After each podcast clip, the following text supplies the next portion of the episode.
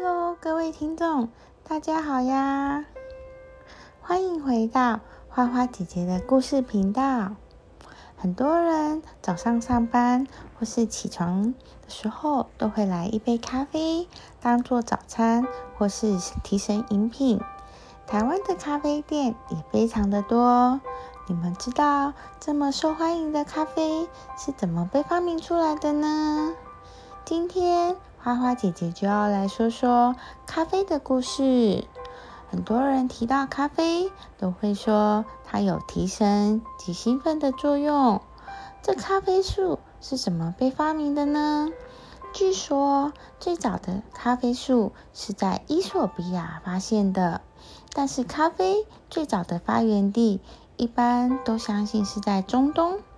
其中呢，最古老的说法是，大约在西元八百五十年，伊索比亚有一位年轻的牧羊人，发现他的山羊吃了一种常绿乔木的果实之后，变得特别有活力。之后呢，他便拿着该种果实分给修道院的僧侣们吃。这群僧侣尝了这种果实之后，觉得很苦。就将果实随手丢进了火里，结果不久就扬起一股浓郁的香味。这些僧侣感到很好奇，就将烤过的果实煮成饮料。所有的人喝完后都觉得神清气爽。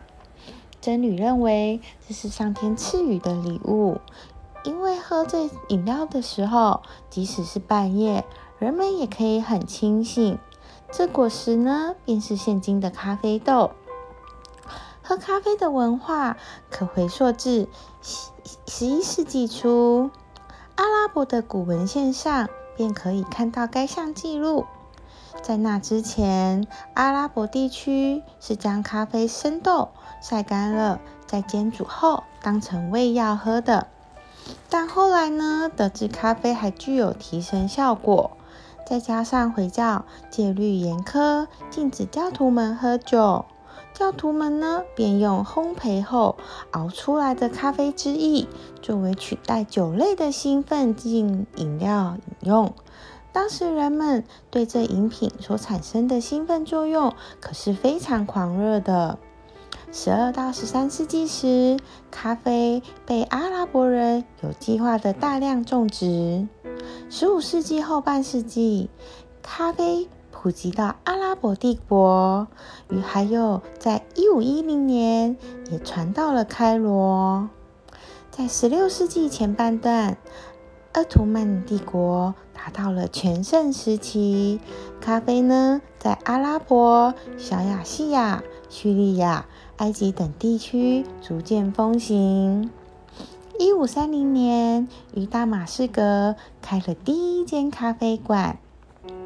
短短数年间，从古老的君士坦丁堡到嘎加索，从波斯湾到布达佩斯，整个帝国两百多个城市都拥有不同数量的咖啡店。而连接这些城市，从沙漠荒野的道路，沿途也都到处都是可以移动的咖啡帐篷，为络绎不绝的商旅和军队服务着。据记载呢，一五九六年从威尼斯寄往荷兰的第一包样品，是阿拉卑阿尔卑斯山以北的欧洲人见到最早的咖啡豆。在十六世纪末，繁荣的调味原料。进出口贸易中有不少来自东方的咖啡豆，开始经贸发达的威尼斯源源不断的进入欧陆。一六一五年，威尼斯商人带着第一代的咖啡豆回到西欧，咖啡的香味以及兴奋作用，快速的成为最受欢迎的饮料。咖啡馆呢，也因此在欧洲如雨后春笋般的冒出。中产阶级也不断的想促销咖啡，各处处呢歌颂着咖啡的提神作用。这提神作用使酒鬼变成可靠的劳工。荷兰和英国的船员便将这种植物咖啡出口到其他的殖民地区。一六八三年，在土耳其人被迫停止对维也纳的包围时，也遗留了五百包的咖啡。有位破浪商人利用这些咖啡，在维也纳开启第一家咖啡馆。十四七世纪末，咖啡的普及使得咖啡树的种植大量成长，咖啡成功的在温室里种植。一七一四年，其中的一棵咖啡树被当作礼物献给了法国路易十四。这一株植物一直被当作是咖啡树的始祖。二十世纪初，巴西成为全球咖啡最大的产地。现在呢，几乎全部的咖啡产量都来自中美洲、巴西及南美洲热带地区。全世界咖啡产量一年大约有一亿袋。巴西呢，就占了高于产量的总产量三分之一。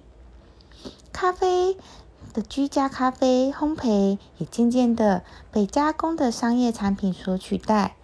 一九零一年，在日本，Satori 卡托博士研发了第一种可溶性的咖啡粉。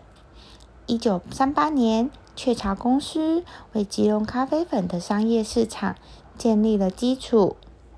随着咖啡越来越受欢迎，全球消耗的咖啡豆数量也反映出了咖啡的成长率。从一七五零年代只有六十万袋，两千年的时候已经变成了一亿三万三百万袋了。人们对咖啡的高度需求，使得咖啡成为那时候继石油产品第二重要的贸易物品。